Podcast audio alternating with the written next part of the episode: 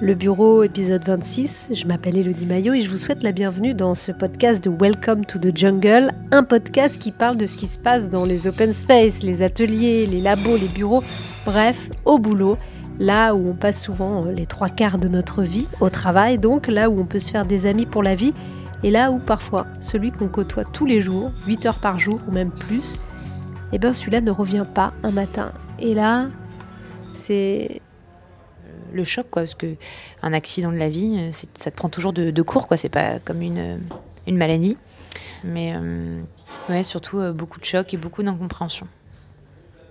Ça faisait mal quand même, ça faisait mal, mais ouais, voilà.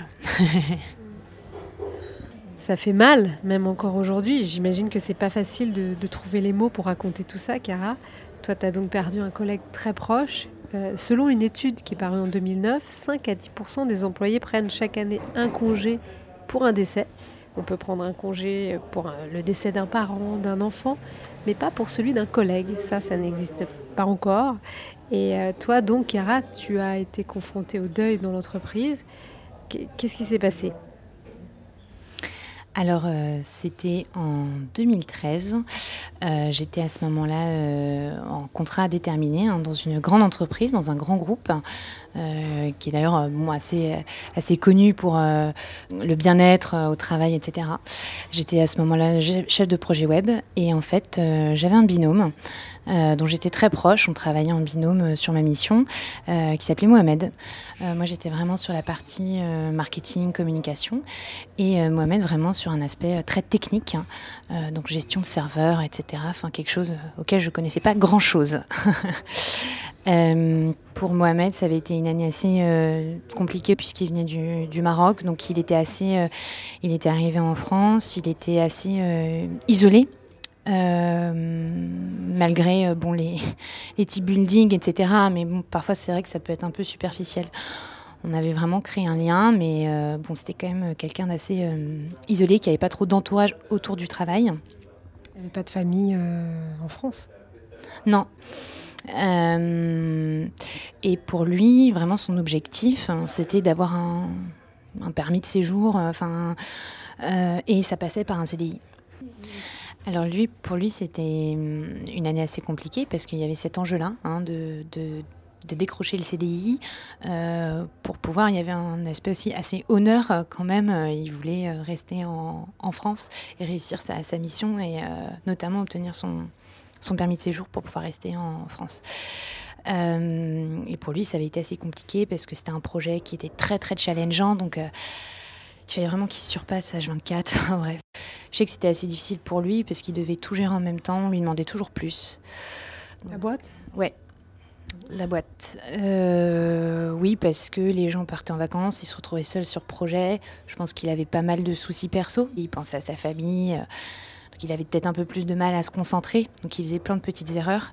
Et à chaque fois qu'il faisait une petite erreur, euh, on lui pointait dessus. Euh, même moi, parfois, je disais euh, Bon, Mohamed, là, on avait dit telle, date, tu l'as pas fait, franchement, là, je pars en vacances. Même moi, hein, je, veux dire.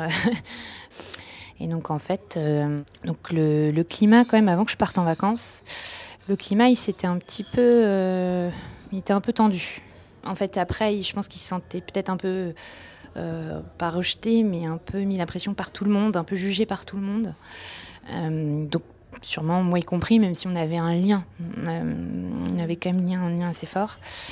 Vous étiez plus proche que d'autres salariés euh, ont pu être proches de lui? Oui, quand même. Par exemple, euh, un samedi soir, euh, je lui envoie un message pour lui proposer peut-être de se joindre à mes amis et moi. Donc, c'était pas que sortir avec des collègues dans un contexte un peu de travail, c'était on se voit le week-end, en dehors des heures de travail, etc. Donc un jour, donc ce jour-là, je rentre de trois semaines de vacances. Et là, euh, mon manager, on était une équipe de cinq personnes, donc assez restreinte. Et euh, là, nous dit bon bah voilà, euh, Mohamed est mort avant-hier. Donc là, gros blanc. je pense que et puis par rapport au tout de suite. Moi, ça a été un choc, mais souvent, quand il y a ce choc-là, on pense quand même à plein de choses. Et moi, j'ai pensé à justement tout ce contexte compliqué, enfin, qui s'était passé jusqu'avant. Et on s'est dit, mais qu'est-ce qui s'est passé? Parce qu'il avait 27 ans. L'âge d'ailleurs que j'ai eu aujourd'hui. euh, et, mon manager dit il est mort dans un accident de voiture. Il me dit voilà, en fait, il a, on lui a dit qu'il n'avait pas euh, le CDI. Et euh, je pense qu'il, parce que pour lui, s'il l'avait pas, c'était euh, du déshonneur total. Il pouvait pas rentrer chez lui. Pour lui, c'était, il, ça voulait dire pas de permis de séjour, rentrer chez ses parents. C'était l'aîné aussi de sa fratrie. et là, il a pété littéralement un, câble. Commence à hurler dans l'open space, euh, sortir de ses gonds, euh, dire des choses incohérentes, vraiment une sorte de, pétage de plomb. Et en fait, suite à ça, euh, il a pris sa voiture, il a mis une direction et il est parti. Il n'était pas du tout sous alcool ou sous aucune substance, hein, je tiens à le préciser. C'était vraiment, voilà, quand on n'est pas concentré sur la route, qu'on a plein de soucis en tête, c'est voilà, ça peut être tragique. Et, euh, et donc, il y a tout ça qui s'est remué. Je pense qu'on était tous en silence à la table. Je reviens quand on a eu l'annonce en petit comité. Je pense qu'on a tous un peu pensé à ça. Est-ce qu'on est responsable? Est-ce que... Et euh, il s'avère qu'il avait mis sur sa carte vitale en plus que euh, mon manager de l'époque. Enfin, donc l'appel d'urgence, le contact d'urgence, c'était mon manager. C'était même pas un membre de la famille. Et là, tout de suite, on se dit, mais comment contacter sa famille? Personne ne savait quoi faire en fait. Ok, bon, contacter sa famille. Il n'y a aucune euh, personne RH qui, est venue nous voir dans la journée. donc je rappelle qu'on était dans un grand groupe quand même, donc euh, cellule de crise entre guillemets. Je ne sais pas qui aurait peut-être pu être créée. Et même mon manager, euh, il savait même pas que c'était le seul contact d'urgence qui avait été renseigné. Et en fait, on savait pas quoi faire. Et je me suis retrouvée dans une salle à taper son prénom, Mohamed et son nom de famille sur Google. j'ai trouvé le lien d'un de ses mémoires. J'ai vu son professeur de thèse à ce moment-là ou de master que j'ai réussi à contacter en contactant l'université. Et cette personne, donc je trouve ça dingue quand même que, que ce soit une, personne, une junior qui soit depuis deux ans dans la boîte, qui ait dû trouver en, la, famille à contacter. Quoi. Enfin, c'est quelque chose après le recul où je me dis, mais c'est incroyable qu'on m'ait même laissé faire, entre guillemets, d'entrer de, en contact peut-être avec cette famille. Et finalement, c'est mon manager qui a appelé le professeur d'université, qui connaissait effectivement la, famille de Mohamed, mais qui vivait euh, à côté euh, d'une ville, mais reculée en campagne. Et, euh, Donc au Maroc Oui, au Maroc. Et ce premier contact qu'on a eu, c'était bon, bah, qu'est-ce qu'on fait? Même qu'est-ce qu'on dit à la famille? Parce qu'il s'avère que Mohamed était, pas, euh, était à l'hôpital, euh, branché, et qu'il fallait euh, l'aval de la famille pour bah, pouvoir tout arrêter. Sauf que quand la famille ne parle pas français, bah, qu'est-ce qu'on fait? Et, on ne peut pas dire que la personne est décédée, c'est pas possible, c'est à l'hôpital de l'annoncer. Donc mon manager avait le frère de sa, sa fratrie qui parlait français, mais qui ne pouvait pas dire que Mohamed était décédé, il devait dire appeler l'hôpital. Mais le frère comprenait pas. Il disait mais est-ce qu'il va bien? Est-ce que mais non, on savait qu'il était décédé, mais on pouvait rien dire quoi. Et, en fait, quand je raconte ça, ce que je me dis juste, c'est que c'est dingue que ce soit. On parle d'un groupe où il y a des milliers de collaborateurs, où on a dû tout gérer comme ça de A à Z, même l'échange avec les familles. Et même, euh, bah, enfin après, tout est devenu opaque. On n'a plus rien entendu parler. On a eu une réunion une semaine après, enfin trois jours après pour le coup, pour annoncer euh, le, décès. Et après, euh, néant total, aucune information, même par rapport à l'accident. Et en fait, il s'avère que j'ai tapé sur Google, euh, je savais le, la ville le, ben, le, prénom, nom de famille et la date. Donc j'ai regardé les actualités d'accident de la route et c'est là où j'ai trouvé un article de presse. parce qu'en fait, il avait eu un accident, il était sorti de sa voiture, il était sorti vivant de l'accident et en fait, il a longé l'autoroute. Et on sait que la survie, euh, euh, c'est très minime en, longeant, en marchant à pied près d'une route, en plus de nuit. Donc ça, je l'ai appris en lisant l'article, quoi. Et c'est comme ça que j'ai que j'ai eu plus de détails. Après, je l'ai partagé à mes collègues. C'est un peu bizarre, mais c'est vrai que de savoir quand même comment quelqu'un est parti quand il était tout seul. Enfin, après, mon manager, l'équipe qu'on était, s'est retrouvée très soudée. On a partagé tout ce qu'on voulait. Euh, enfin, on n'avait pas de tabou. Mais après, pour parler aux autres ou pour qu'on vienne nous parler, euh, là, je sentais vraiment qu'il y avait un tabou. Euh, même pour sa famille, euh, ce garçon qui avait vécu quand même travaillé deux ans loin d'eux, que sa famille n'ait rien eu, eu, aucun message des gens qui étaient qui avaient vécu avec lui pendant deux ans quand même quoi et travailler avec lui et moi j'ai vécu ça dans ma vie privée j'ai perdu aussi un, frère et je sais que moi par exemple ses collègues eh ben, on, bon, on envoyé euh, des fleurs, bon ça c'est autre chose, mais euh, on envoyait des mots. De, voir les gens parler de, leur de son enfant qu'on a perdu, c'est toujours euh, quelque chose qui fait du bien. Même dans cette douleur, je pense qu'il n'y a pas de mots de toute façon pour décrire un enfant. Hein. On dit veuve quand on perd un mari ou une mère, quand on perd un parent, on dit orphelin. Et quand on perd un enfant, il n'y a pas de mots. Je pense quand même que des témoignages sont toujours, font toujours du baume au cœur. Et une semaine après, on a eu un, mail euh, euh, de la part d'une personne RH euh, qui n'était pas du tout dans nos locaux parce que c'était un très grand groupe, donc les, différents locaux étaient, les sièges étaient assez partout dans la France. On a reçu un mail, il y a une cellule psychologique disponible pour vous et souvent en plus après le deuil, il y a le corps en fait se défend vraiment, dégage des hormones qui fait que pour que le corps tienne, on est euh, engorgé de, je sais pas, de, je sais pas les hormones, les dopamines et tout ce que vous voulez, qui font qu'on tient. Et par exemple, quand on a reçu, euh, je pense, moi en l'occurrence, quand j'ai reçu cette, euh, cette, ce mail par rapport au soutien psychologique, je pense une semaine après, eh ben j'étais encore un peu sur le déni ou sur le non mais il faut qu'on continue, faut faut faut pas lâcher. on va aller au on va retourner au travail. Enfin, on était encore dans cette étape de choc. On n'a pas vraiment réalisé. Donc on reçoit ce mail une fois. Et voilà. Donc on n'y va pas, tu veux dire? Ouais, et pourtant, moi, j'ai vraiment pas de problème à, communiquer. J'ai pas de honte à vouloir parler. Genre, mais euh, là, j'ai pas du tout senti cette ouverture. J'avais pas envie de parler à, cette personne que je connais pas qui m'envoie un mail, qui n'était pas euh, sur le lieu de travail, qui était au siège social, qui était à plusieurs kilomètres. Donc c'est-à-dire que c'était pas eux qui venaient à nous, c'était nous qui devons nous déplacer.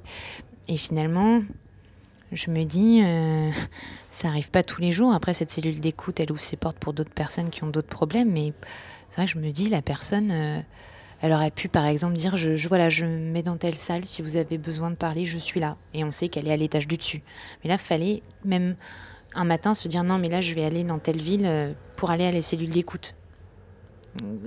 Il y a plein de petits obstacles quand même, je trouve, qui faisaient que cette cellule d'écoute, elle donnait pas très envie d'y aller. Mais pour, le coup, je trouvais que c'était quand même une bonne démarche, c'est le minimum à faire. Et puis c'est surtout que le deuil lorsqu'on a un collègue qui décède, ça peut avoir aussi beaucoup d'impact euh, par la suite. Et à quel moment, Chiara, toi, tu as réalisé que ton collègue était parti et qu'il ne reviendrait plus au travail? En fait, euh, ben, j'ai réalisé euh, la semaine d'après euh, parce que j'ai dû reprendre toutes ces missions et j'ai dû faire les choses qu'il faisait. Et quand j'ai fait ces missions, je me suis dit, bah ça c'était ce que Mohamed faisait. Et quand on a, et j'ai encore plus réalisé quand on l'a remplacé comme ça par exemple, euh, juste après, deux semaines après le décès ou deux, trois semaines après, euh, donc mon collègue était décédé, Mohamed était parti et j'ai pas pris de jour de congé. J'ai dû apprendre son métier, il était technicien audiovisuel, donc c'est quelque chose que j'ai dû euh, apprendre from scratch. Donc j'avais on, était une super équipe, donc on a pu un peu s'entraider, mais voilà, on nous a pas proposé, est-ce que peut-être un, un, prestataire, je sais pas, enfin, on a dû tout porter un peu sur nos épaules. Et, euh, et d'ailleurs, on a remplacé euh, Mohamed euh, trois semaines après. C'était mon nouveau binôme, ça y est. même pas de préparation en se disant est-ce que cette personne peut matcher avec Chiara ou pas. donc j'avais pas du tout le même lien avec ce nouveau collègue. Et ça, ça m'a marqué, c'est de voir comment on peut remplacer une personne comme ça. Comme j'ai eu ce, vraiment ce sentiment qu'on était un pion et que même dans les pires accidents de la vie, bah, qui font que la vie se termine, bah, on sera remplacé.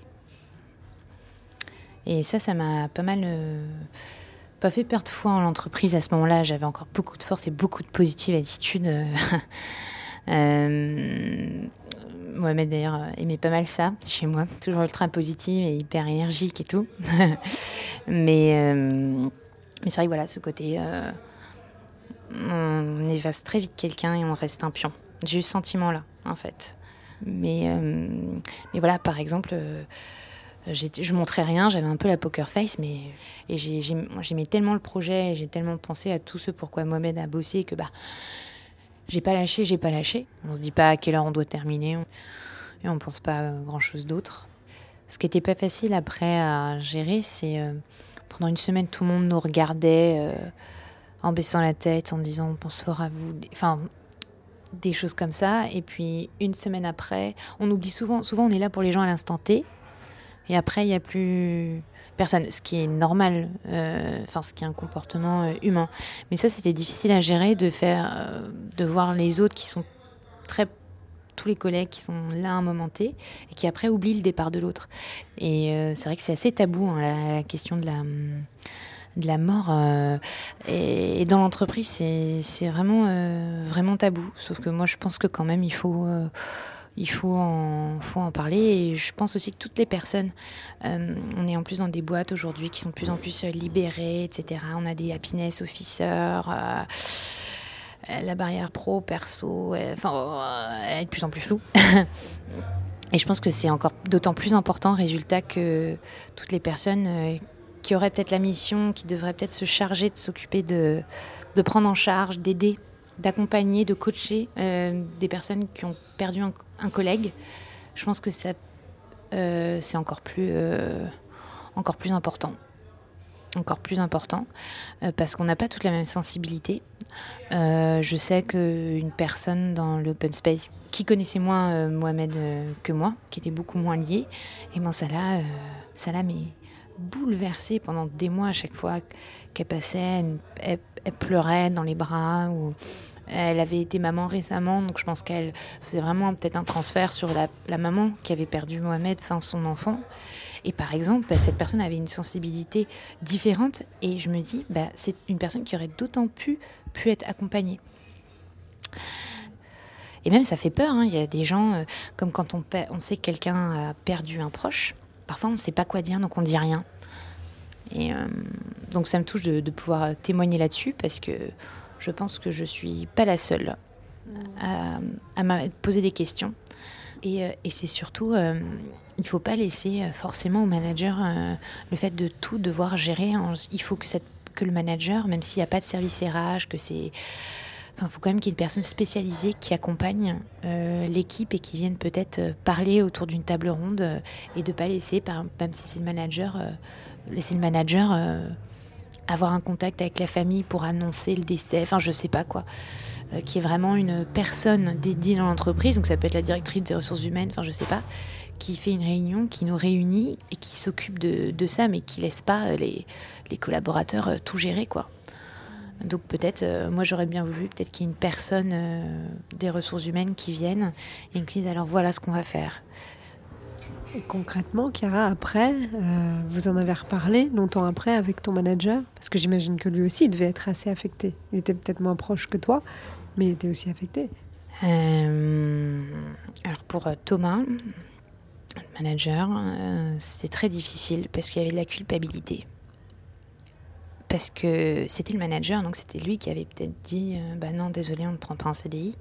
Et donc forcément, la culpabilité, elle était là. Et c'était quelqu'un vraiment de bien, super manager, très... Enfin, même Mohamed, enfin, on, l'aimait tous euh, beaucoup, même si parfois il y avait des tensions sur certains sujets, et beaucoup de culpabilité. Et bizarre, justement, il n'en parlait pas.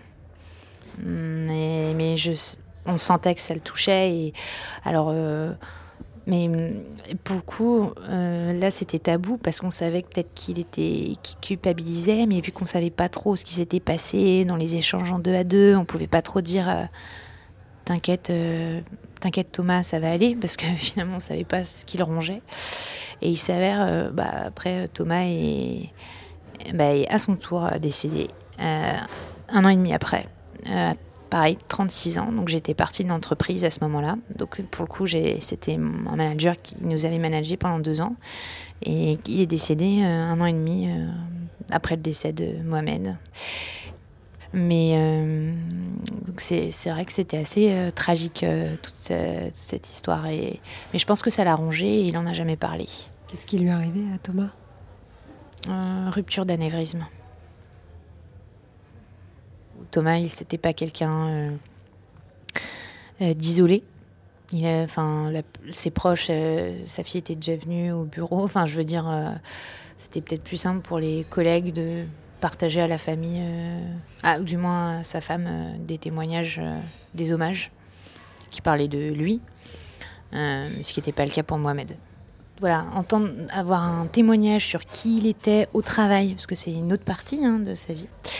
Je pense que c'est quelque chose qui fait toujours du bien aux proches, et c'est un moyen d'être, de les respecter, de garder la distance, mais de leur apporter un soutien d'une certaine manière. Et là, euh, en l'occurrence, Mohamed, il était marocain, mais on est dans un monde qui est de plus en plus euh, mondialisé. Je pense que même dans, beaucoup de secteurs d'activité, on a beaucoup de collègues qui sont étrangers, internationaux. Euh, il n'y a pas que les personnes âgées qui décèdent. Hein. les accidents de la vie, ça peut nous arriver à tous. Et je pense que c'est important de savoir gérer ce genre de situation. Vu tout ce qui s'était passé, vu comment tout avait été silencieux, tabou, j'osais pas mettre de mots sur Facebook puisque j'aurais pu, tu vois, on aurait pu euh, tous mettre un mot sur Facebook, mais vu qu'on avait senti cette scission de c'est le travail après tout ce qui va se passer dans sa sphère privée, vous pouvez pas, euh, vous pouvez pas y entrer, enfin vous pouvez pas du tout interagir. Et eh ben, je me sentais pas de mettre des quelque chose sur Facebook parce que j'avais en fait inconsciemment je m'étais dit bah c'est pas notre place on n'a pas le droit de c'est fini maintenant et on n'a pas le droit de c'était euh, c'était Mohamed qui était, qui était notre collègue, mais maintenant il est décédé et c'est fini, quoi. Il n'y a plus rien à. Mais euh, ça, je m'en suis pas mal voulu euh, de pas de pas avoir peut-être dit des choses à sa famille. Mais je savais pas comme je savais pas comment les, contacter. J'ai essayé un peu, j'ai mais c'est le seul regret que j'ai parce que j'aurais bien voulu, tu vois. Bah, je sais pas que ses parents ils sachent que c'était quelqu'un qui était drôle, qui, avait voilà, qu'on faisait des blagues. Euh, enfin, je, sais pas, j'aurais voulu partager des anecdotes et j'ai même j'ai pas pu. Et aujourd'hui, Chiara, toi tu as quitté cette entreprise où tout ça s'est passé, tu as eu d'autres expériences professionnelles après et là, tu viens de postuler dans une nouvelle boîte. Alors aujourd'hui, euh, j'ai postulé dans, une boîte qui permet aux familles qui ont perdu euh, euh, ben, une personne de pouvoir créer un espace en ligne, donc une page internet non référencée, donc ça veut dire qu'on ne la trouve pas par Google si on tape le prénom et le nom de la personne. Et ça permet déjà de, de diffuser très rapidement les informations par rapport à la cérémonie. Ça te permet euh, d'envoyer plein de messages. Et ça permet aussi à toutes les personnes de tout l'entourage euh, de la famille de partager un mot, une photo, euh, et j'ai trouvé le projet de la boîte génial et donc j'ai postulé. Donc croisez les doigts pour moi. et il s'avère que en plus j'ai connu cette entreprise parce que en fait lors du décès de mon frère j'ai fait ça, j'ai créé cette page avec leur leur solution. Donc c'est gratuit. Hein. Et, euh, et voilà, peut-être que voilà, euh, j'ai trouvé quelque chose qui me parle vraiment, avec beaucoup de, bienveillance, du tech for good. Donc écoutez, euh, peut-être que vous me retrouverez dans un autre podcast, celle qui avait trouvé du sens, je ne sais pas. Est-ce que dans cette nouvelle boîte où tu postulé, tu leur as raconté un petit peu les deuils auxquels tu as été confronté, ou en tout cas comment tu, tu les as trouvés Alors déjà, en fait, je les ai connus suite au décès de mon frère. Donc ils savent ça. Et euh, donc déjà, c'est une boîte. Alors pour le coup, le tabou sur le, deuil, il y en a pas. Hein. Enfin, la mort, c'est quelque chose au contraire que tu, affrontes, que tu, que tu, accompagnes des personnes. Euh, et résultat, euh, j'ai trouvé aussi qu'il n'y avait pas de mauvais stress. Tu vois, étant donné que c'est des gens qui, qui, sont confrontés à ça tous les jours, il y, a, beaucoup de. Tout le monde, enfin, tout le monde a le sourire hein, au travail. Les gens ne pleurent pas toute la journée, mais il n'y a pas de mauvais stress, tu vois, de stress inutile. Par exemple, j'ai pas rendu ça avant le 23h. Euh, c'est pas grave, demain ça va le faire. Quand par exemple la, pompe funèbre avec qui tu avais rendez-vous, elle reçoit une famille qui vient de perdre quelqu'un, bah, ils annulent le rendez-vous et toi t'es pas oh, rendez-vous annulé en dernière minute. Tu te dis bah ouais, bah, ils viennent de recevoir une famille, tu vas pas arriver. Euh, avec ton, ton ordi, même si tu as fait 4 heures de TGV, et eh ben, tu vois, le... enfin, je trouve qu'il y a une bonne priorisation. Alors, c'est assez extrême, mais résultat, tu stresses pas pour des choses euh, pas graves, parce qu'encore une fois, il y a vraiment toujours des solutions, et je pense que l'esprit se crée beaucoup d'inquiétude. Voilà, depuis Cara travaille à nouveau, c'était le bureau et le deuil de Cara avec au micro Elodie Maillot. Moi, je vous retrouve dans 15 jours avec un nouvel épisode. En attendant, vous pouvez retrouver tous nos podcasts sur les plateformes d'écoute et sur welcome to the jungle.co. Si vous aimez, n'hésitez pas à en parler autour de vous, dites-le nous, envoyez-nous des fleurs ou des petits mots et surtout, n'hésitez pas aussi à nous écrire pour nous raconter vos histoires de bureau. Une seule adresse pour ça, podcast au singulier wttj.co. À bientôt